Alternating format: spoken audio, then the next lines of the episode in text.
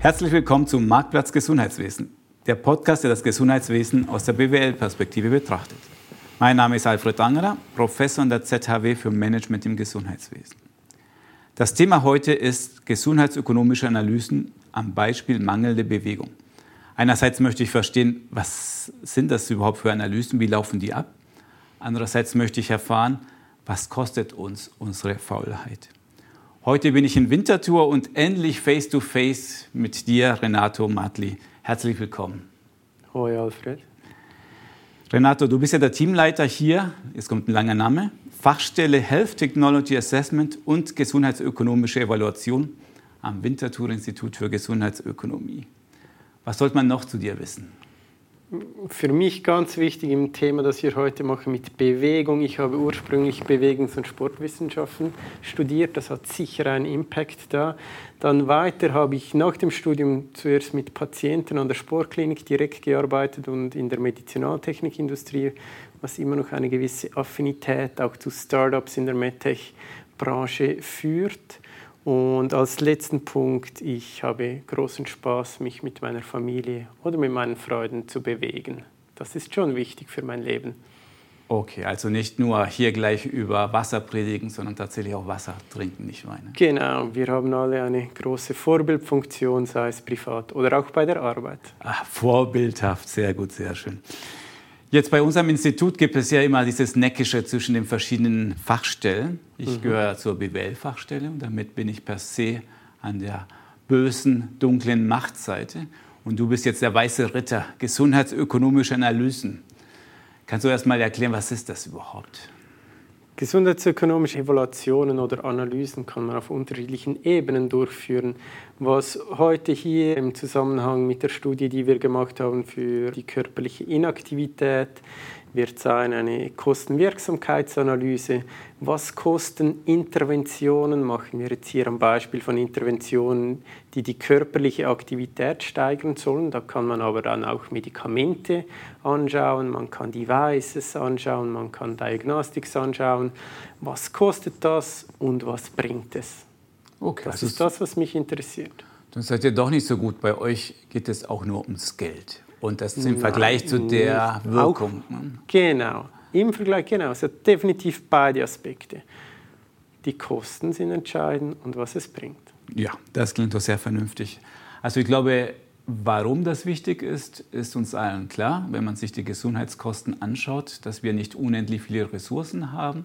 Das ist auf jeden Fall ein Beitrag, den ihr leistet, wenn man priorisieren muss, was bringt etwas im Vergleich zum Nutzen. Aber was mich noch interessieren würde, ist, wer sind die Auftraggeber? Wer gibt denn solche Studien in Auftrag? Das kommt äh, natürlich auf die Intervention an, die wir anschauen. Bei Medikamenten können das die Pharmafirmen selber sein, auch die Medical Device Firmen, dann können das aber das Bundesamt für Gesundheit zum Beispiel sein, auch aus Perspektive der Medikamente, Devices und effektiv hier bei dem Beispiel heute körperliche Inaktivität war zuerst das Bundesamt für Gesundheit Auftraggeber. Die wollten die Kosten kennen im Zusammenhang mit der körperlichen Inaktivität. Und dann für den zweiten Teil, wo es um die Interventionen war, war es Gesundheitsförderung Schweiz, die das interessiert hat und das äh, mitfinanziert hat. Wunderbar. Bleiben doch gleich beim Thema. Schauen wir uns mal an diesem Beispiel körperliche Inaktivität möchte ich mit dir versuchen zu verstehen. Was ist denn wirklich, was steckt hinter so einer Studie, wie läuft die ab, was kommt da raus? Und natürlich der Inhalt ist mir besonders wichtig zu wissen. Hätte ich lieber das Velo nehmen sollen heute und nicht den Bus? Definitiv. Oh. Das kann ich jetzt schon sagen. Ist schon gespoilert, verdammt. Okay. Also, du hast schon gesagt, ihr habt zwei große Studien gemacht. Die erste, da geht es darum, was kostet uns überhaupt das Ganze? Und jetzt, wenn das eure Forschungsfrage ist, was kostet uns körperliche Inaktivität, würde ich mal meinen, das wurde doch bestimmt schon 100.000 Mal angeschaut oder wart ihr Pioniere auf diesem Feld? Es wurde international schon angeschaut. Da haben wir manchmal als Schweiz das Problem, dass wir bei, nicht immer bei großen Projekten involviert sind. Also es gab äh, große Projekte, da war einfach, wenn man die Daten dann für die Schweiz sucht, leider nicht zu finden, der weiße Fleck. Das kennen wir. Es gab aber im Zusammenhang mit der körperlichen Inaktivität tatsächlich eine frühere Studie aus der Schweiz, die das bereits schon mal analysiert hatte, aber die war schon mehr als zehn Jahre alt. Deshalb hat das BAG sich entschieden, eine aktualisierte ja, Studie zu, zu erheben und durchzuführen. Okay. Und wie muss ich mir diesen Anfang ähm, vorstellen? Das BRG kommt auf euch zu oder schreit es in die Welt hinaus, ey, wer macht für uns diese Studie? Ähm, bei dieser Fragestellung gibt es vielleicht nicht zu viele Institutionen in der Schweiz, die solche Studien durchführen. Das ist meistens eine auserwählte Gruppe von Leuten, die angeschrieben werden und dann eine Offerte einreichen können. Je nachdem, manchmal sind es aber auch öffentliche Ausschreibungen. Das kann beides sein. Und in diesem ersten Schritt, wie viel wisst ihr überhaupt, was dieses BRG damit machen will? Also sagt ihr euch nur, macht die Studie und was wir damit machen, ist unser Ding? Oder habt ihr schon eine Ahnung, was die damit auch äh, bezwecken wollen? Das versuchen wir in Gesprächen herauszufinden. Das ist uns sicher wichtig. Aber auch wichtig für uns ist, dass wir auch dort klar für uns äh, in Anspruch nehmen, dass wir eine unabhängige Institution sind, dass wir auch nicht für ein BAG eine Studie machen, äh, die irgendetwas zeigt. Also meine, hier liegt auf der Hand, dass vielleicht das BAG zeigen möchte, die Kosten im Zusammenhang mit der körperlichen Inaktivität sind riesig und wir müssen ganz viele Kampagnen fahren. Also das, ähm, ja, das ist wichtig, dass man da versucht, das zu analysieren, was, was könnten die Hintergründe sein und dass wir das wissenschaftlich unabhängig schlussendlich dann durchführen. Aber klar, wir stehen im Gespräch, wir schauen das an, wieso, was sind die Intentionen, für was möchte man das verwenden. Glaube, bei diesem Thema gibt es da nicht so viele Kontroversen. Wenn das BRG wissen will, wie viel kostet uns mangelnde Bewegung, könnte mir vorstellen, wenn die Pharma daherkommt und bestimmte Medikamente, dass man da vorsichtiger, neutraler sein vorgehen muss. Genau, genau. Aber für uns immer wichtig, weil manchmal haben wir den Eindruck, Pharma ist immer alles böse und alle anderen sind gut. Und ich glaube, für uns einfach wichtig, egal wer kommt, wir versuchen das unabhängig zu machen. Und was man hier auch noch sagen kann, wenn wir über Bewegung sprechen, das werden wir nachher wird der Fokus sein, es gab eine Studie, die nahe am, am Ursprung auch dieser Fragestellung dann war, ging es um die nicht übertragbaren Krankheiten in der Schweiz. Und da haben wir gesehen, 80 Prozent der Gesundheitskosten in der Schweiz sind auf nicht übertragbare Krankheiten zurückzuführen. Und wenn wir dann schauen, was sind die Risikofaktoren, da gibt es die körperliche Inaktivität, Rauchen, Ernährung und Alkohol. Das sind diese vier. Und wir sprechen heute über eines davon, wo wir einfach wissen, wenn das die Krankheiten sind, die 80 Prozent der Kosten verursachen, machen wir uns doch Gedanken, wie könnten wir vielleicht da die Kosten etwas reduzieren. Das ist ja das Spannende, dass man in der Öffentlichkeit immer bei Krankheiten denkt man, ja gut, gerade Corona ist natürlich eine Ausnahme, aber auch früher Klar. Geschlechtskrankheiten, HIV, die waren stark im Fokus teilweise auch zu Recht. Aber die echten Kosten, die echten dicken Brocken, 80 Prozent sagst du, sind in den nicht übertragbaren Krankheiten. Genau, in Ländern wie der Schweiz, wenn wir natürlich afrikanische Länder anschauen, dann sind wir äh, genau bei diesen Krankheiten, die du soeben beschrieben hast. Okay, also jetzt habt ihr die Studie gewonnen. Ihr musstet unter anderem auch erklären, wie gehe ich vor. Dann erzähl uns doch unseren Zuhörern, wie geht man denn vor, wenn man die Kosten der körperlichen Inaktivität feststellen will? Etwas wichtig, was so eine unserer Kernkompetenzen ist, lesen. Das heißt, äh, wir suchen zuerst mal die Literatur, was wurde gemacht. Und da war sehr schön, das war in der Zeit 2012 Olympische Sommerspiele in London, wo auch vom Lancet so eine Special Edition zur körperlichen Inaktivität rauskam wo der Burden for Physical Inactivity global angeschaut wurde, aber nicht dann auf die Kosten, sondern nur auf die Disability Adjusted Life Years, kommen vielleicht später noch darauf zu sprechen. Und da haben wir wirklich die aktuellste Literatur vom, von den Methoden auch angeschaut und gesagt, okay, so, wenn wir das Aktuelle anschauen, was früher gemacht wurde für die Schweiz, was bei einem anderen globalen Projekt gemacht wurde, so, das möchten wir auf die Schweiz übertragen. Dann haben wir das Methodische, das zentral ist, und dann die zweite große Frage, die Datenverfügbarkeit. Das ist eine große Herausforderung bei Krankheitskostenstudien, aber auch bei gesundheitsökonomischen Evaluationen. Okay, also lesen und äh, wenn man sich eingelesen hat, Methodik festgelegt hat, und das Lesen ist ja Teil der Methodik, dann die Datenanalysen. Betreiben. Aber bleiben wir noch kurz beim Lesen, nämlich allein schon die Definition. Was heißt denn überhaupt körperliche Inaktivität? Also gibt es da eine ganz klare ähm, Definition oder habt ihr auch in der Literatur verschiedene äh, Meinungen dazu gehört?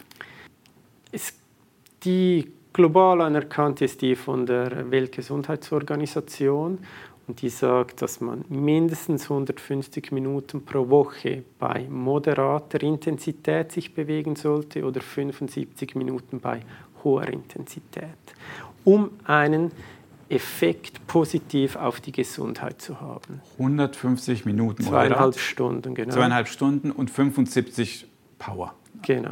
Moderat, wenn ich jetzt zum Supermarkt laufe, ist das schon moderat? Ähm, an der Grenze kommt wahrscheinlich etwas auf dein Tempo darauf okay. an, genau. Aber normales Gehen würde man, zügiges Gehen ist moderat, ja. Okay. Und dann wirklich schwitzen, das ist dann High Intensity. Und Aber wie, nur ja. kurz, dass wir da Klarheit haben. Also das ist die, die Frage ist ja mit dieser Guideline oder man ist sich einig, dass alles mehr als nichts ist schon mal gut, aber das wäre so der Threshold, wenn man die aktuellsten Guidelines aus den USA anschaut, die verdoppeln das. Also die sagen 150 bis 300 Minuten pro Woche mhm. moderat und 75 bis 150. Plus dann kommen halt auch noch die spezifischen Aspekte von zum Beispiel Kräftigungstraining hinzu, die sicher von Zusatznutzen wären. Also sagen wir mal, die WHO-Guideline, wenn man die aktuelleren aus den USA anschaut, eher an der unteren Grenze. Also mehr geht ja immer, das ist ja immer so im Bereich Gesundheit. Genau, und auch wichtig an alle Leute, die zuhören, alles, was besser ist als nichts, ist schon gut. Also jede halbe Stunde, die man macht. Normal sagt man, Einheiten von zehn Minuten, die bringen etwas. Ab zehn Minuten genau. bringt es was. Und nur über die Qualität ist es du hast ja vorhin ein oder gesagt, entweder moderat oder, in, oder intensiv. Da wird nicht unterschieden, dass eigentlich intensiv schon besser wäre, sondern das ist gleichwertig. Genau, das ist aktuell noch gleichwertig. Okay. Und kommen, wenn wir schon bei den Zahlen sind, und wo stehen wir gerade in der Schweiz? Wie viel bewegen wir uns? Wir in der Schweiz, also wie, wie viel? Ich äh, denke, die Frage geht in die Richtung, was ist der Anteil der Bevölkerung, die, die diese Guidelines nicht erfüllen? Genau. Das ist ein Viertel. Ein Viertel. Genau. Also ein Viertel der Schweizer erfüllen es oder erfüllen es nicht? Erfüllen es nicht. Okay. Drei Viertel erfüllen es, was eigentlich ganz, ähm, ganz okay ist. Wir müssen aber dann etwas vorsichtig sein, weil wir haben Bevölkerungsgruppen, da ist das nicht erfüllt. Also zum einen sehen wir, dass wir regionale Unterschiede haben mit der Sprachregion. Die Leute in der italienischsprachigen und französischsprachigen Schweiz sind weniger aktiv, also dort ist es dann ein Drittel, die inaktiv sind und in der Deutschschweiz dann entsprechend etwas sogar unter einem Viertel. Dann gibt es auch äh, natürlich aufgrund der Ausbildung, wo wir äh, Unterschiede haben, aber auch das Alter, das ist ganz wichtig, ein Punkt. Wir sind gerade an einer Studie, wo wir die ähm, Todesfälle im Zusammenhang mit der körperlichen Aktivität oder Inaktivität aktualisieren. Und wir sehen, dass gerade über den 75-Jährigen da ist, dass 40 Prozent, die das nicht erfüllen. Und das ist enorm viel. Denken wir an eine Bevölkerung, die noch weiter altern wird. Und äh, wir kennen die Krankheiten dort. 40 Prozent, die inaktiv sind. Ich glaube, da haben wir ein großes Potenzial in der Schweiz wie so häufig bei diesen Zahlen, man nennt den Schnitt mhm. und dann aber die Varianz, die Streuung ist entscheidend. Was ich bei dir höre, einmal einerseits einen großen Unterschied zwischen jung und alt. Also das kann man noch gut nachvollziehen, dass die Älteren dann, ja, vielleicht tut es auch mehr weh. Ähm, Zeit hätten sie wahrscheinlich tendenziell, aber es wird mühsamer und dann hören sie das wahrscheinlich auf. Jetzt meine Küchenpsychologie hier am Werk. Aber was ich nicht ganz verstehe, ist diese großen kulturellen Unterschiede, die du sagst. Und ich meine, dass in Saudi-Arabien im Vergleich zu Schweiz ganz andere mhm. Zahlen kommen, geschenkt. Aber du sagst hier schon, es gibt einen riesigen Unterschied allein zwischen Westschweiz, dem Welschen und der Deutschschweiz und dem Tessin. Genau, und das ist wirklich auch spannend für uns, weil die erste These war eigentlich, das hängt zusammen mit der Infrastruktur, so Built Environment, wie man sagt, oder dann sind es die sozioökonomischen Unterschiede, die eigentlich dahinter liegen, die zu diesem Unterschied äh, führen. Aber es gibt eine Studie aus Basel, die das widerlegt und sagt, das kann nicht der Unterschied sein. Deshalb gehen wir davon aus, es sind kulturelle Unterschiede und wir sehen das beispielsweise bei bei den Eltern mit den Kindern, dass die Kinder in der italienischsprachigen Schweiz viel öfter zur Schule gefahren werden mit dem Auto, als das in der Deutschschweiz passiert. Es sind solche Unterschiede, die wir aktuell sagen, ja, das sind kulturelle Unterschiede, im Detail vielleicht. Ja, ist das interessant, das noch weiter zu erforschen. Was macht das äh, aus? Aber ich denke, die Einstellung gegenüber Bewegung, was das bringen kann, was nicht, die Risiken, Viele Leute sehen auch bei Bewegung immer Risiken, also Fahrrad, alle Leute, die Fahrrad fahren, denken immer gerade ans Umfallen. Ja. Ja, das Kind zur Schule bringen, meine, wie gefährlich sind, ist denn das? Ja, ein, oder das, ähm, wie gefährlich ist es, das Kind alleine zur Schule laufen zu lassen? Das machen doch nur Rabeneltern. Ja? Das genau, scheint ja irgendwie. Genau. Okay, und das innerhalb von ein paar Kilometern schon so große Unterschiede. Und wir sprechen hier nicht so von plus minus ein Prozent, dass mhm. sich die italienische Schweiz weniger bewegt, sondern sag nochmal die Zahlen. Wie, wie, sind die drei Regionen im Vergleich? Genau, also die, äh, es ist ein Drittel gegenüber. Ein Drittel wo? In? In der italienischsprachigen und okay. französischsprachigen Bereich, ja. die inaktiv sind und etwas über 20 Prozent, etwas mehr als ein Fünftel in der deutschsprachigen Schweiz. Okay, das ist ja wirklich große, signifikante Unterschiede. Ja, wenn es ein Kulturthema ist, das werden wir später nochmal angehen, wie, was wir dagegen tun können. Aber bei Kulturthemen werde ich immer nervös, weil Kultur zu verändern, ja, das ist ja etwas meistens außerhalb unserer Macht. Aber jetzt hast du schon schöne Zahlen genannt. Wo kommen denn überhaupt her, das Thema Daten? Ähm, Prävalenzzahlen in der Schweiz nehmen wir aus der Gesundheitsbefragung der Schweiz. Die wird alle fünf Jahre durchgeführt. Ein repräsentatives Sample, super Datensatz, um damit zu arbeiten. Super Datensatz ist gut, weil sonst hätte ich spontan gesagt, ja, Selbstbefragung. Wenn ich hier irgendjemand sagen soll, wie viel Sport ich gemacht habe letzte Woche, dann zeige ich natürlich doppelt so viel. Und das erklärt, warum die Deutschen, Schweizer so viel Sport machen. Aber du sagst nein, die Daten sind sauber. Nein, das ist, du hast einen guten Punkt angesprochen. Also die Daten sind sauber. Wir sind froh, dass wir ein repräsentatives Sample haben für die Schweizer Bevölkerung, die alle fünf Jahre erhoben wird. Das ist gut. Die, das Self-Reporting, das wir haben, das ist suboptimal. Das, das ist so, aber das kennen wir aus ganz vielen anderen mhm. Ländern.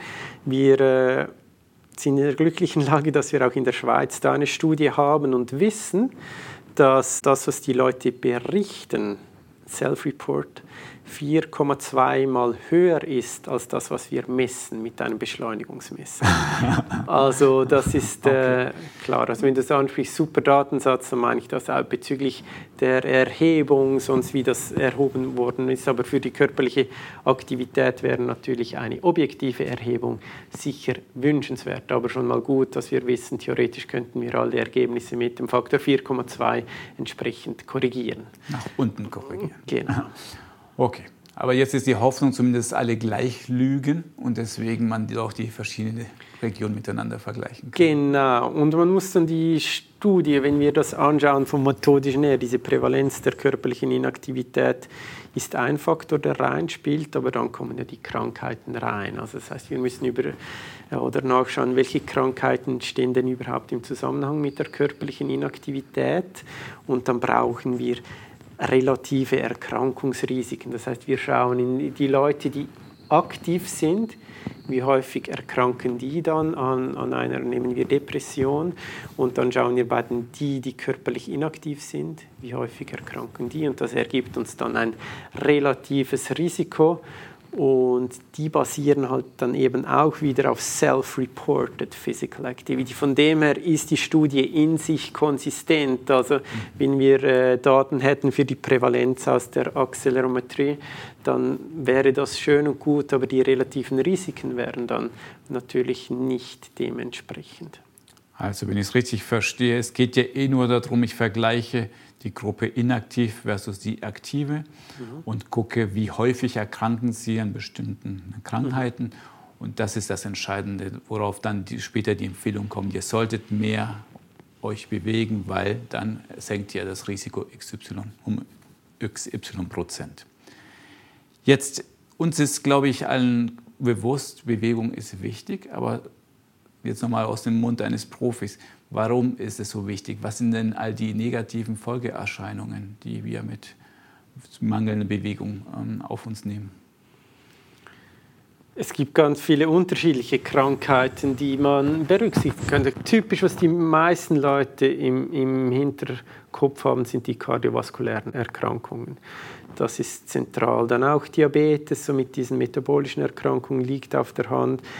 Was eher etwas Neues ist von uns, sind die muskuloskeletalen Krankheiten, gerade Rückenschmerz. Das ist äh, nicht vielen äh, Leuten bekannt. Oder auch Krebsarten, die es gibt.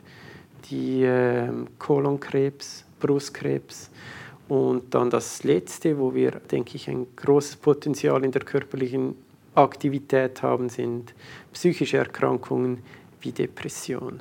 Also sind Veränderungen ja, nehmen wir als Beispiel Blutdruck, der dann halt erhöht wird, äh, ständig erhöht wird, wenn ich mich nicht bewege. Und das hat dann einen Einfluss auf die kardiovaskulären Krankheiten. Und so kann, gibt es unterschiedliche körperliche Veränderungen, die dann zu diesen Krankheiten führen, die ich, die ich erklärt habe. Deine Aufgabe als Gesundheitsökonom ist nun, diese jetzt einmal den Preistag zu ähm, bescheinigen, zu sagen. Mhm der Arzt, die Ärztin sagen mir, was da für negative Folgen kommen. Aus den Studien nimmt ihr das. Und jetzt machen wir mal ein Preisschild da dran. Hm. Wie macht man denn das? Da haben wir das Glück, dass die Studie, die ich anfangs erwähnt habe, zu den nicht übertragbaren Krankheiten, die Kosten der nicht übertragbaren Krankheiten in der Schweiz, die gesamten Gesundheitsausgaben der Schweiz genommen hat und Krankheiten zugeordnet hat. Und da nehmen wir dann die Kosten, das Price Tag für Hirnschlag zum Beispiel oder die Depression. Das kommt aus solchen Studien, die nicht Hauptbestandteil unserer Arbeit waren, sondern die nehmen wir von anderen Studien. Okay, also das heißt, das Wissen beruht wie immer in der Wissenschaft auf vielen anderen Bausteinen. Genau. Ihr schnappt euch die einzelnen Bausteine, tut die zusammen und dann könnt ihr am Schluss sagen, das kostet uns die körperliche Inaktivität. Genau. Und wenn das jetzt ein Krimi wäre, wäre jetzt der Augenblick, um das aufzulösen. Wer ist der Mörder? Oder in diesem Fall, ja, was kostet uns das Ganze? Genau, also da ist die, muss man, vielleicht haben wir noch nicht gesprochen über die Kostenarten, die wir berücksichtigt haben. Die direkten medizinischen Kosten, die haben wir berücksichtigt, aber auch die Produktivitätsverluste, weil die Leute, die eine Krankheit haben, die können nicht zur Arbeit gehen. Wir nennen das Absentismus oder sie gehen zur Arbeit, sind aber weniger produktiv, das wäre der Präsentismus. Dann kann es ja aber auch zu frühzeitigem Tod kommen, dass die Leute vor dem Pensionierungsalter sterben. Das sind alles solche Gründe, die auch äh, dann zum Produktivitätsverlust führen. Und ja, wenn wir das zusammennehmen, dann sind wir bei 250 Franken pro Kopf, die die körperliche Inaktivität in der Schweiz pro Jahr kostet. 250 Franken pro Kopf und pro Jahr, die wir mehr hätten, wenn wir uns bewegen würden. Genau. auf, das, auf, die gesamte Schweiz hochgerechnet wäre das wie viel? Das sind dann ca. 1,6 Milliarden. 1,6 Milliarden. Das sind so wahrscheinlich die Summen, die dann in den Medien da um uns publiziert werden. Du hast schon gesagt, man muss diese Zahl ist natürlich hoch komprimiert. Das muss man jetzt in einzelne Bestandteile aufdröseln. Und du sagst, das eine ist klar die Behandlungskosten. Das ist wahrscheinlich das, wo man direkt denkt. Jemand hat äh, Probleme mit dem Herz, geht zum Arzt, bekommt Medikamente, Therapie, das kostet alles Geld. Okay, das ist das Erste. Als Zweite fand ich spannend, diese indirekten Kosten, die Kosten für die Gesellschaft, die sind wahrscheinlich tendenziell sind die ersten, die so unter den Tisch fallen, weil man nicht daran denkt, dass die Leute ihren Arbeitsplatz haben, aber das gehört zu jeder guten gesundheitsökonomischen Evaluation dazu. Es kommt darauf an, welche Perspektive man einnimmt. Wenn man sagt, ja, wir, wir würden uns nur aus Sicht der obligatorischen Krankenpflegeversicherung für das interessieren, dann würde man sagen, es interessieren nur die direkten medizinischen Kosten. Das ist das, was die Gesundheitskosten im Endeffekt ausmachen. Wir haben gesagt, wir wählen einen gesellschaftlichen Approach. Deshalb sind die Produktivitätsverluste ganz zentral. Und dann das Dritte, über das haben wir noch nicht gesprochen, sind Einbußen von Lebensqualität, die wir nicht in Geldeinheiten ausdrücken können. Wir haben hier das Master Disability Adjusted Life Years verwendet, was äh, ich sehr schätze, ein Master aus dem Global Burden of Disease Projekt hervorgegangen ist. Sehr spannend und ja, das ist die dritte Dimension. Und die musst du uns noch genauer erklären, die Dalis. Was genau sagt, er hat ein Dali oder wir haben Dalis verloren? Genau, also das Dali-Konzept äh, geht davon aus, dass wir zur Welt kommen und dann bis am Lebensende eigentlich bei voller Gesundheit sind, bei einem maximalen Gesundheits- oder gesunden Gesundheitszustand. Aber das ist natürlich nicht der Fall. Im Laufe unseres Lebens haben wir irgendeine Erkrankung, irgendeinen Unfall und das führt zu einem sogenannten Disability dann, die eine, eine Einschränkung, die man hat und diese wird gewichtet, die ist je nach Krankheit dann stärker gewichtet und dieses Gewicht für die Einschränkung wird multipliziert mit der Dauer wo man diese Einschränkung hat. Also ist die Einschränkung 0,5 über zwei Jahre, dann hätte man zum Beispiel ein DALI von 1, das man verloren hätte. Und dann alles, was man vor einem Alter von 86,6 Jahren verliert, das wird dann voll dazu gerechnet. Also sagen wir bei einem äh, Tod mit 70 Jahren würde man noch 16,6 DALIs verlieren. Also wir, die DALIs setzen sich zusammen aus Years Lived with Disability und den Years Life Lost. Also Years Lived with Disability, Krankheitszustand über einen gewissen Zeitraum plus Years Life Lost, wie viele, wie viele Jahre bin ich vor 86,6 Jahren gestorben. Und das macht die DALIS aus. Ist ein Maß, das wir nicht star noch nicht so verbreitet ist, leider, aber ich sehe ein großes Potenzial darin, weil ich denke, wir sind in unserer Gesellschaft oder in der Schweiz angelangt, wo es nicht mehr immer nur um äh, Sterben verhindern geht, sondern eben gerade auch um diese Lebensqualität, dass wir die erh erhöhen können. Und ich glaube, da ist es ein, ein gutes Maß und ich habe da große Hoffnung drin. Und es zeigt auch, dass wir eben nicht alles immer in Geldeinheiten ausdrücken können, sondern dass es noch andere Aspekte gibt. Es wäre schön, wenn sich das mehr durchsetzen würde. Ich weiß nicht, wie dein Eindruck war jetzt gerade in der Corona-Krise. Es war sehr binär, das Ganze, nach dem Motto, stirbt jemand oder stirbt nicht. Das war das Erste. Und auch eine sehr pauschale Aussage war, ah, x Prozent der Leute, die gestorben sind, waren doch eh über 80, die wären eh gestorben. Und da geht ja vollkommen dieser Gedanke verloren nach dem Motto, Moment mal, selbst wenn ich die Krankheit jetzt überstehe, wie geht es mir danach? Ja? Und jedes Jahr, wenn ich nicht mit 80, sondern mit 82 gestorben wäre, die zwei Jahre, die sind ja trotzdem weg. Ja? Und das Ganze in, zu quantifizieren, in ein Maß zu bringen, das ist ja die Aufgabe von Dalis. Aber wie du selbst sagst, anscheinend noch nicht verbreitet genug, das Konzept. Genau. Aber dafür ist ja dieser Podcast, der Bildungspodcast, damit die Leute da mehr erfahren. So, ähm, die erste Studie ist also abgeschlossen. Wir wissen 1,6 Milliarden, 250 Franken, hast du gesagt, pro Kopf ähm, und ja, die uns verloren gehen. Jetzt publiziert das Ganze und später will natürlich das Publikum wissen, so what? Was mache ich jetzt mit dem Wissen? Und da kommt jetzt die zweite Studie ins Spiel, wo ihr angefangen habt anzuschauen, was für Maßnahmen kann ich jetzt treffen, um eben diese Kosten zu senken. Oder vulgär ausgedrückt, wie bringe ich die Leute dazu, dass sie sich bewegen und was kostet mich der Spaß? Erzähl doch mal mehr zu dieser Studie, bitte. Genau, also wenn wir äh, wissen oder der Meinung sind, dass die Kosten durch ein Verhalten substanziell sind, dann macht es sicher Sinn, Interventionen anzuschauen und sich überlegen, okay, was sind Interventionen, die wirken? Das ist sicher immer der erste Schritt, aber dann aus gesundheitsökonomischer Perspektive sicher.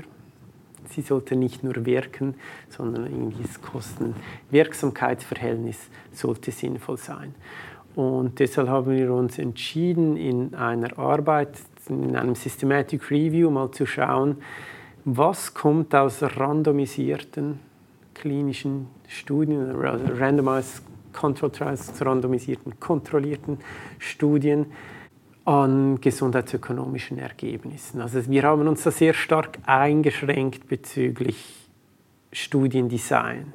Und das hat das Stärken, höchste Maß genommen. Genau, wir haben das höchste Maß genommen und wir haben dadurch gewisse Interventionen schon per se ausgeschlossen, wie Interventionen an, äh, wie zum Beispiel Fahrradstreifen äh, bauen oder so. Das kann man nicht mit RCTs natürlich analysieren, das ist sicher eine Schwäche. Aber wir haben mal den Standard hoch angesetzt, uns interessiert das in erster Linie und das war eine spannende Arbeit, ein Systematic Review, wo entsprechend dann in den bekannten Datenbanken nach diesen Studien gesucht wird, diese dann identifiziert werden und wir versucht haben, in einem gemeinsamen Maß das zu beurteilen, was könnten die kostenwirksamsten Interventionen sein. Also eigentlich die Methodik, mit der wir normalerweise unseren Studenten oder Weiterbildungsteilnehmer quälen, ja, systematisch genau. sich dadurch zu arbeiten. Genau. Genau seid ihr, genauso wie ihr das lehrt, seid ihr durchgegangen. Ihr habt ja Stichworte eingegeben, bestimmte Datenbank durchsucht. Mhm. Und ich bin immer wieder erstaunt, wie sehr das runtergebrochen wird. Von, hast du die Zahlen noch in deinen Studien, wie viele Treffer hattet ihr am Anfang und auf wie viele Studien seid ihr am Schluss gekommen, wo ihr gesagt habt, doch, die sind solide, die sind gut? Ja, wir haben nicht ganz 4000 Studien gescreent. 4000? Genau, und dann schlussendlich haben wir zwölf Studien eingeschlossen. Okay, dann merkt man, also die eine erste Hauptaufgabe ist, das ganze Rauschen wegzubekommen. So viel, was man zu dem Thema findet, aber wenn ihr das höchste Maß an Qualität haben wollt, bleibt am Schluss nur relativ wenig übrig. Zwölf Studien. Und wie, wie gehen diese Studien vor? Vielleicht kannst du mal eine oder die andere beschreiben. Was machen die denn, um dieses, um dieses Verhaltensänderung mit, auch dort mit dem Preisschild zu belegen? Man hat eine Intervention, die man, die man denkt, äh, die, die könnte wirksam sein. Dass, äh, Interventionen, die analysiert wurden, gingen von äh, finanziellen Incentives, die man gegeben hat, bis ganz einfachen Empfehlungen, die per Post versendet wurden, gesagt haben, okay, hier bei, bei, dir, Herr Müller, gibt es das Schwimmbad und da ist der Vita-Parkour und hier noch der Fahrradstreifen. Also wirklich querbeet, diese Interventionen haben sich sehr stark unterschieden. Und okay. dann, äh, dann werden natürlich äh, die, die Leute zufällig in diese Gruppe, Intervention, Comparator eingeschlossen und über eine gewisse Zeit nachuntersucht. Meistens so eins, ein Jahr, so würde ich sagen, ist im Durchschnitt der, der Follow-up-Zeitpunkt. Und das ist auch etwas, das schwierig ist in RCTs. Wir würden uns natürlich für längere Nachuntersuchungshorizonte würden uns interessieren, aber es ist dann immer schwierig und auch teuer. Okay. Aber ein Jahr hört sich ja schon mal sehr, sehr solide an, weil man kennt es ja von den guten Vorsätzen am Anfang des Jahres das hält vielleicht zwei Wochen, drei Wochen, dann ist es auch genau. vorbei. Also ein Jahr klingt genau. schon mal sehr gut. Spannend klingt es, wenn du sagst, es gibt sogar Leute, die Geld dafür bekommen, ja, dass sie sich bewegen. Wobei, das kennen wir inzwischen in der Schweiz ja auch. Hm, genau, genau. Dass die Versicherung herkommt und sagt, Schritte gleich, Bewegung gleich, deine Prämien geht runter. Also genau. früher noch undenkbar, heutzutage, genau. naja, noch nicht normal, aber man zuckt schon eher mit der Schulter. Aber im Gegensatz zu Medikamenten ist es ja nicht, wissen die Leute, dass es eine Intervention gibt, dass sie letztendlich nicht ein Placebo, dass sie nicht auf ein, also das so Versuchsaufbau geht leider nicht, oder dass die Leute nicht merken, dass sie selber eine Intervention erfahren. Ja, das ist sehr schwierig. du denkst, du bewegst dich, aber du tust es mhm. gar nicht. Ja. ja, das ist eine große Herausforderung für diese Studien. Gut.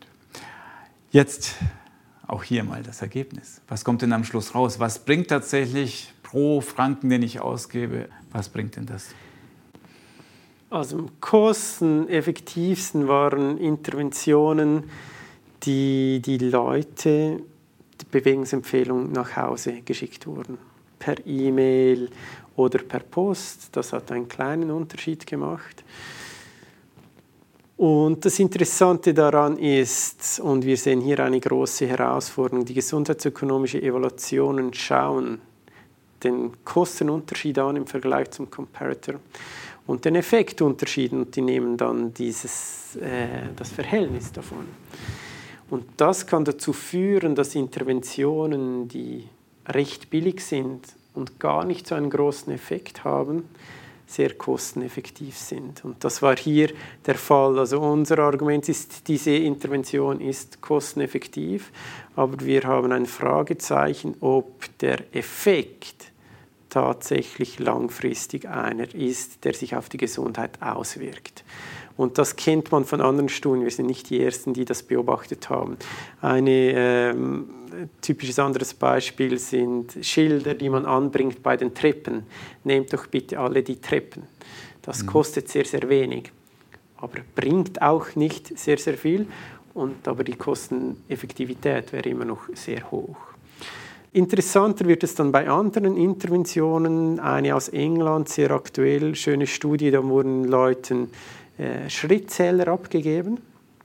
Und man hat geschaut, wie häufig oder wie viele Schritte legen sie aktuell zu, äh, zurück. Und dann haben sie gecoacht, also wie so ein standardisiertes Prozedere, um diese Schrittzahl zu erhöhen. Die hatten sehr gute Ergebnisse. Und dann der dritte Teil sind Interventionen, wo der Arzt die Leute anweist, sich mehr zu bewegen und sie dann auch verweist. An Berufsgruppen, die wir in der Schweiz noch gar nicht kennen, wie ein, zum Beispiel ein Bewegungscoach oder sagen wir Bewegungsberater. Das gibt es in Neuseeland, in Australien. Die machen dann Sessions, so fünf, sechs Sessions über ein halbes Jahr, Jahr, wo sie die Leute spezifisch dann in, in kurzen 1 zu 1 Situationen können face-to-face -face sein, kann auch nur eine initiale Face-to-Face-Session und dann der Rest per Telefon sein, entsprechend dazu anleiten, sich mehr zu bewegen. Das sind Interventionen, die man den Eindruck hat, eher teurer, aber wenn man die bei den richtigen Populationen, die wirklich hoher Anteil körperliche Inaktivität haben, einsetzen, sind die auch kosteneffektiv. Das haben wir bei einem ganz aktuellen Paper, das wir jetzt gerade in der Einreichungsphase sind, wo wir dann noch diese Kosteneffektivität für die Schweiz berechnet haben, dort zeigen konnten. Also ich, du siehst, es sind unterschiedliche Interventionen mit unterschiedlichen Ansätzen. Und, äh, mein Verständnis für mich wichtige Message ist, äh, Kostenwirksamkeit ist wichtig, aber kann nicht alleine das Kriterium sein. Man muss schauen, dass die Wirksamkeit auch irgendwie eine relevante Größe ist. Mhm. Also zwei Sachen höre ich raus. Erstens dieses einfach nur einen Effekt festzustellen, schön und gut, aber ist auch signifikant, ist er groß genug? Zum Beispiel mit den Stillern fand ich sehr schön. Und das Zweite, was ich mich jetzt noch gerade frage, ist, was ist das Gemeinsame an diesen vielen Interventionen? Was ist so, gibt es sowas wie eine Schlüsselingredienz nach dem Motto, ich, wir merken, das waren personalisierte Empfehlungen und nicht so pauschal. Ist das vielleicht einer der Erfolgsfaktoren? Genau, also ich meine, die, die Pauschalität macht es natürlich billiger, aber dann eben auf Kosten der, der Wirksamkeit. Und normalerweise würde ich sagen, so aus der Psychologie heraus, so der Gruppenzwang oder jemand beobachtet mich, ähm, das alleine sorgt dafür, dass ich mein Verhalten eher ändere. Ist das auch etwas, was du dort siehst in den Studien? Gab es weniger, äh, wenn du in die Richtung meinst, von so Gruppenaktivitäten, gab, gab es eine Studie, ja, aber das sind die meisten, die wir äh, gefunden haben, sind mehr auf individueller Ebene. Das ist ein interessanter Punkt, den du ansprichst. Okay, ja, das ist schön, aber trotzdem bei diesen individuellen, da gibt es eine Ärztin, Arzt, Bewegungscoach, der schaut mich an und dadurch entsteht zumindest ein 1 zu 1 Genau, genau, dort habe ich das. Aber sonst das Argument, das wir in der Schweiz oft haben mit dem Vereinssport, der ganz wichtig ist, wo ich ja eigentlich in den Fußballclub gehe, weil ich auch meine Freunde dort treffe und dann ich mich zusammen mit ihnen bewege. Das kommt da bei diesen, bei den meisten Interventionen, die wir gefunden haben, im Rahmen von diesen RCTs noch nicht so zum Zug. Einerseits ist, sind die Ergebnisse hier klingen sie manchmal so ein bisschen weich, sage ich mal, nach dem Motto, ja, da gibt es verschiedene Möglichkeiten und Vorsicht. Das ist halt natürlich die Natur der Wissenschaft. Andererseits hast du ja auch schon einen Blogbeitrag geschrieben, wo du knallhart Zahlen lieferst, wo du sagst, wenn ich will, dass Personen sich eine Stunde mehr bewegen, kostet mich das 20 Dollar, wenn ich denen einfach einen Brief oder eine E-Mail schicke, aber 100 Dollar, wenn ich dir eine personalisierte Beratung mache. Also da kann man es wirklich so schön quantifizieren, was kostet mich, dass sich Frau Müller eine Stunde mehr bewegt. Genau, das kann man machen, aber man muss immer aufpassen, was die Studie sagt, weil das sind Kosteneffektivitätsergebnisse und ich kann mir natürlich nicht einfach mehr bezahlen und dann bewegt sie sich mehr.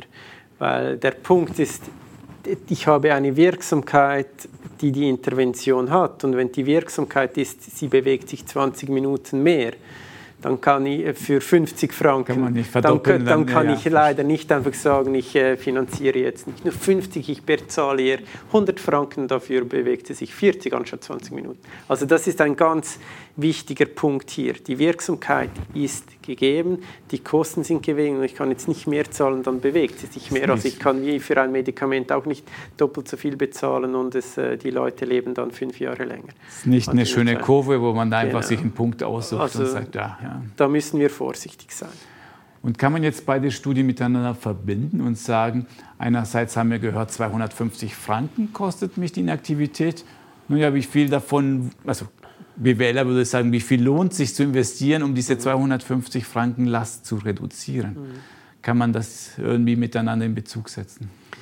Die Frage ist, diese 250 Franken beziehen sich auf die gesamte Schweizer Bevölkerung. Wenn wir natürlich sagen würden, wir würden die Gesamtkosten von diesen, äh, was haben wir gesagt, 1,6 Milliarden nur auf die Inaktiven beziehen, dann wäre das natürlich ein viel größerer Betrag und wir hätten mehr Geld zur Verfügung, die wir dann für die Interventionen aufwenden. Weil eigentlich würden, möchten wir ja nur die Inaktiven aktiv machen. Und das ist auch eine große Herausforderung dieser Interventionen. Deshalb haben wir äh, bei Interventionen, die, wo die Ärzte direkt inaktive Leute ansprechen können, können, da wissen wir, haben wir ein gutes Setting, aber wenn wir eine Kampagne fahren und alle Leute können sich melden, die sich mehr bewegen, habe ich halt die Gefahr, dass sich auch Leute melden, die sich bereits schon aktiv bereits aktiv sind, aber noch aktiver werden möchten. Auch das hat einen zusätzlichen Effekt. Diese äh, Ergebnisse haben wir, aber natürlich nicht so einen hohen Effekt, wie wenn die Leute sich gar nicht bewegen. Ja, der Grenznutzen nimmt ab. Genau. Also jemand, der null Minuten bewegt, den auf halbe Stunde zu bringen, ist unglaublich mehr wirksam als jemand von vier auf viereinhalb Stunden zu bringen. Also wenn deine 250 Franken, wenn man aus diesen 250 Franken, die kann man sehr sinnvoll einsetzen, um die Leute aktiv zu machen. Aber ich würde sagen, wir hätten eigentlich noch mehr als diese 250 Franken pro Kopf. Wenn ich jetzt Politiker wäre, würde ich dann sagen, ah, ich brauche jetzt ein Executive Summary. Ja? Herr Matli, was empfehlen Sie mir? Was, wofür soll ich jetzt Geld ausgeben, damit sich die Schweiz konkret mehr bewegt? Ich würde Ihnen, Herr Politiker, mal anraten, dass wir die Schweiz nicht als gesamte Schweiz betrachten, weil wir wissen, dass äh, wir starke regionale Unterschiede haben bei der Prävalenz, dass sich die Leute in der italienischen und französischsprachigen Region weniger bewegen. Das heißt, wir müssen auch das bei der Intervention unbedingt berücksichtigen. Da scheint es kulturelle Unterschiede zu geben und wir müssen schauen, dass die Interventionen die Leute in der Region ansprechen.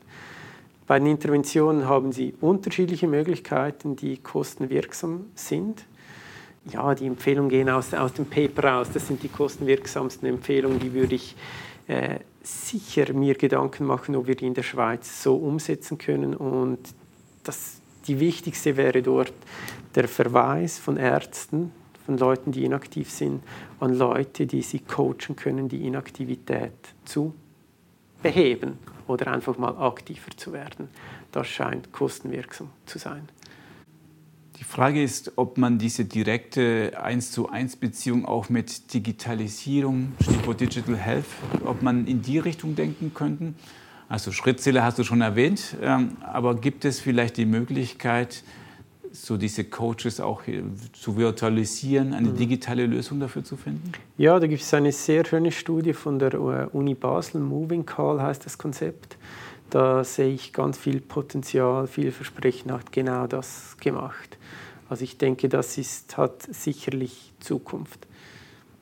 Die Frage ist, wie, was kann man machen auf dem Audio-Level, was braucht man noch zusätzlich an, an visuell, wie ist der Zusatznutzen von einem ursprünglichen Face-to-Face-Meeting? Also ich glaube, du hast es angesprochen, irgendwie eine Beziehung einzugehen, ist sinnvoll und wie viel braucht es, um, die, um das wirklich zu machen. Die andere Herausforderung, wir müssen aber auch Bewegungscoaches haben, Berater haben, die die Leute entsprechend anleiten können. Also eine Aufgabe auch für uns in der Bildung und der Ausbildung, ja. vielleicht für mehr zu sorgen. Zum Schluss des Podcasts ein letzter Themenblock. Ich würde mal gerne aus vielleicht Wissenschaftskommunikationssicht mal gucken, weil ganz einfach gesprochen, wenn wir in der BWL etwas erforschen, mein Projekt im Bereich Prozesse mit dem Spital durchführen und da unser Paper machen, hat das natürlich nicht die gleiche Publikum und Aufmerksamkeit, wenn ihr dann wieder in den 20 Minuten erscheint ja, und dort geschrieben wird, die Kosten der Schweiz 1,6 Milliarden Franken. Jetzt, wie würdest du sagen, wie läuft es im Moment? Wie kommuniziert man richtig? Was bleibt überhaupt hängen da draußen bei der Bevölkerung? Was, du, was hast du für einen Eindruck aus deinen, euren Studien heraus? Aus meinen Erfahrungen ist das Timing der Kommunikation ist ja nicht von uns gewählt, aber es ist sehr entscheidend und da gehört einfach sehr viel Glück dazu. Was läuft sonst gerade äh, in der Welt? Hier im Bereich der körperlichen Inaktivität, das wurde nicht so stark aufgenommen in den Medien. Wir haben aber letzten Herbst eine Studie, genau dieselbe Methode, aber für das Rauchen gemacht. Und die hat extrem eingeschlagen. Ich habe mir das überlegt. Für mich scheint das Rauchen in der Schweiz mit mehr Emotionen verbunden zu sein, als wir das kennen aus der Bewegung, körperliche Aktivität. Also wird, mein Eindruck ist eher zögernd, körperliche Aktivität als Thema, dass das in den Medien aufgenommen wird. Eher dann etwas vertieft. Äh, wir hatten dann einen Beitrag im, im Beobachter, wo das dann etwas vertieft, wie halt dann aber wieder wie Anweisung an die Leute, an den Leser gegeben wird, wie kann man sich jetzt mehr bewegen. Dann werden vielleicht die Kosten in einem kurzen Abschnitt gebracht, aber dann an beispielhaften Personen, wie haben sie das gemacht, um, um aktiver zu werden, aber nichts auf dieser Schlagzeilenebene. Das sehe ich hier nicht bei anderen Krankheitskostenstudien, die wir machen, oder eben auch Tabak, das scheint irgendwie da für die Leute in der Schweiz ganz viel ansprechen oder wichtiger zu sein. Also emotionaleres Thema. Ich versuche gerade zu verstehen, warum. Also bei Bewegung, glaube ich, haben wir alle ein schlechtes Gewissen, ja, dass wir uns mehr bewegen sollen. Also ich pauschalisiere jetzt schon. Aber eigentlich bei Rauchen können wir auch vorstellen, dass es die viele Raucher, ich bin ja selber nicht Raucher, kann da nur spekulieren, auch nicht stolz drauf sind, dass sie rauchen. Eigentlich würden bestimmt viele auch gerne aufhören wollen. Aber da scheint der Widerstand größer zu sein, wenn jemand daherkommt, die, die, die Wissenschaftler da und wollen mir mein geliebtes Rauchen wegnehmen. Ja. Also das scheint irgendwie die Leute mehr zu bewegen, als wenn, wenn die Wissenschaftler wollen, dass ich mich mehr bewegen. Irgendwie scheint es da mehr na, Reaktanz zu geben. Wie erklärst du dir das? Ich weiß wirklich nicht. Ich bin immer noch im Prozess. Ich versuche, ich versuche es zu verstehen. Ich weiß nicht, ob auch die, die Tabakindustrie, ich meine, die Bewegungsindustrie, die, klar gibt es Anbieter von Fitnesszentren, aber äh, ich habe nicht den Eindruck, dass die gleich viele Lobbyisten, Lobbyisten haben wie äh, die, die Tabakindustrie, dass da so viel Geld dahinter ist. Vielleicht spielt das ein Grund, ich, ich weiß es nicht. Und was bleibt, oder was, was bildet die Schlagzahl? Ist es dann die 1,6 Milliarden? Ja. Punkt. Kosten ja, das da. ist das, ja. Genau, im Zusammenhang mit Tabak waren das natürlich auch die Todesfälle. Die sind schon dort äh, ziemlich auch eindrücklich. Aber ja, im Bereich der körperlichen Inaktivität haben wir auch die Todesfälle reingenommen. Jetzt hier war halt auch von der Auftraggeberseite her mal den Fokus auf den Kosten. Und man kann diskutieren, wie, wie hoch sind jetzt auch diese direktmedizinischen Kosten von 0,8 Milliarden. Wie, wie wichtig ist das oder wie unwichtig? Aber wir müssen uns bewusst sein, dass mit den Methoden, die wir erklären, gibt es immer einen großen Teil, den können wir nicht erklären. Wenn wir Gesamtkosten der nicht übertragbaren Krankheiten nehmen, können wir nicht irgendwie 20 Prozent irgendwie der Ernährung, 20 Prozent dem Alkohol und dann noch 30 der Inaktivität und 30 dem Rauchen zuordnen. Wir können nie 100 Prozent erklären. Das muss man sich einfach bewusst sein. Deshalb ist eine Motivation von mir, mit demselben methodischen Ansatz diese vier verhaltensbezogenen Risikofaktoren zu analysieren, dass wir das anschauen können und nicht, um ein Gegeneinander zu haben, sondern äh, ja, zum Analysieren, wo spielen welche Krankheiten welche Rolle. Und noch eine Frage zu der Wirkung. nach dem Motto, was, was bewirkt ihr mit euren Studien? Also bei uns in der BWL habe ich den Eindruck, wir machen etwas zu Lean-Prozessen. Dann gehst du in ein Krankenhaus und siehst, oh, die haben tatsächlich etwas umgesetzt, mhm. die haben da ihre Managementprinzipien angepasst. Mhm. Habt ihr den Eindruck, dass ihr auch was bewirkt, dass ihr äh, entweder die Politik verändert, das Verhalten?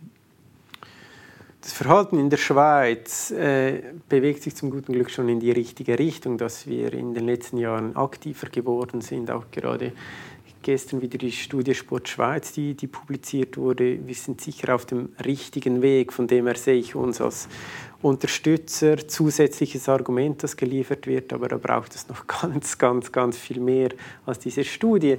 Viele Wissenschaftler sind dankbar, dass sie diese Studien jetzt haben für die Schweiz, dass sie die Kosten äh, beziffern können. Das ist immer gut in, in, jeder Introduction im Bereich der körperlichen Inaktivität, wo das dann referenziert wird. Und ich hoffe schon, dass es natürlich auch die Leute motiviert, sich mehr zu bewegen. Aber da bin ich, bin ich realistisch und hoffe eigentlich nicht, dass diese Studie der Ausschlaggeber ist, sondern einfach, dass wir gute Interventionen haben und äh, ja, dass das eigentlich die Leute dann dazu bewegt, sich mehr zu bewegen. Das wäre fast ein schönes Schlusswort, wenn wir nicht die Tradition hier hätten, dass du mit einer steilen These noch hier Gedanken provozierst. Was ist denn deine steile These zu dem Themengebiet? Ja, meine steile These. Ich habe darüber gesprochen, dass wir keinen Bewegungsberater in der Schweiz haben. Und ich gehe noch einen Schritt zurück. Meine These ist, dass wir in drei Jahren einen ambulanten Tarif haben für die Bewegungsberatung. Dass die Ärzte die Bewegungsberatung abrechnen können, das ist Grundvoraussetzung. Dann können sie die Patienten an Bewegungsberater verweisen. Das heißt, wir hätten in der Schweiz eine Ausbildung für Leute, die, wie wir das von der Ernährungsberatung her kennen, die Leute befähigen können, sich mehr zu bewegen. Und dann gehe ich weiter von der steilen These zum Wunsch. Und mein Wunsch wäre, dass der Tarif nicht nur für die Bewegung wäre, sondern für die Gesundheitsberatung. Und der Bewegungscoach eben nicht nur Bewegungscoach wäre, sondern Gesundheitscoach, damit wir alle diese Risikofaktoren für die nicht übertragbaren Krankheiten, die eben 80 Prozent unserer Gesundheitskosten ausmachen, die Bewegung ist darin, Rauchen, Alkohol, Ernährung, dass diese Coaches die Leute in Bezug aller dieser vier Risikofaktoren beraten können. Renato, ich danke dir fürs Gespräch. Danke, Alfred. Das war die Folge Marktplatz Gesundheitswesen. Kommentar, Lob und Kritik wie immer an info@gesundheitswesen.org. Vielen Dank fürs Zuhören und bis zum nächsten Mal.